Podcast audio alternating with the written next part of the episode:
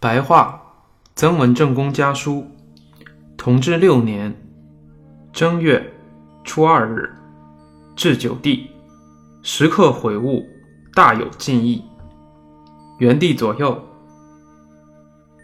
鄂都署的五福堂遭了火灾，幸亏人没有事儿，上房也无事，只是受到了惊吓。那里的房子是木板墙壁加纸糊。本来容易着火，凡属遇到这种事儿，只能说是打杂的人失火，不要怀疑到是敌匪的毒计，尤其不要怪是仇家的奸细干的。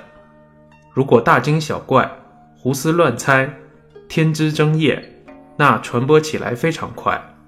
只有处处泰然处之，行若无事，像申府说的，好汉打脱牙齿和血吞。新刚公说：“有福的人善于退财，真是处于逆境的人自安好法。”弟弟要求为兄实训示，为兄自问近年来得力于一个“悔”字诀。过去自负，以为自己的本领大，可屈可伸，可行可藏，又每每看见别人的不是。自从丁巳、戊午。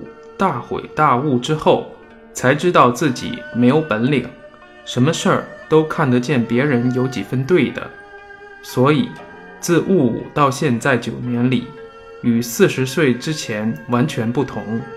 大约以能力能达为体，以不怨不尤为用。力是发愤自强，站得住的意思；达是办事周到。行得通的意思。我九年以来，痛下决心改掉没有恒心的毛病，看书写字，从不间断；选将练兵也当留心，这都是自强自立的功夫。奏书攻读，再三斟酌，没有一句过头的话，没有一个自夸的词，这都是圆熟到能达的功夫。至于说到怨天，本来就不敢。游人还不能免，也随时强制自己尽量克服。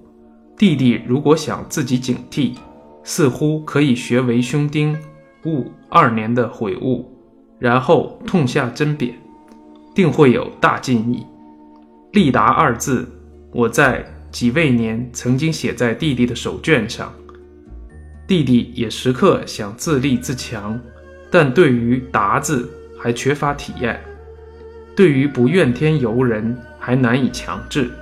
我在信中随时指点，劝弟弟强制自己。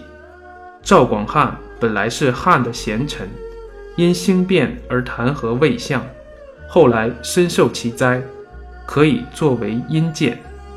心里暗暗存一个悔字，没有什么事儿不可以挽回。